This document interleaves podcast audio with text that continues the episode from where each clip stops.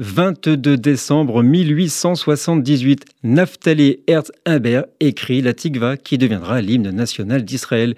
Issu d'une famille chassidique née en 1856 à Zlokzov, aujourd'hui en Ukraine, fort de plusieurs poèmes, à 10 ans, il fut récompensé pour son travail par l'empereur autrichien François-Joseph. En 1886, il publie son premier livre de poèmes, dont l'un était Tikvatenu, notre espoir, inspiré la fondation de la ville de Petar Tikva. En 1892, il s'installe aux États-Unis où il publiera un volume de poèmes ainsi qu'une abondante littérature talmudique traduite en anglais. Romantique, mélancolique, nomade et bohème, Humbert était le grand poète de la patrie hébraïque. Fils d'un peuple sans terre, la vie de Naphtali Herz Humbert fut une errance constante entre l'Orient et l'Occident.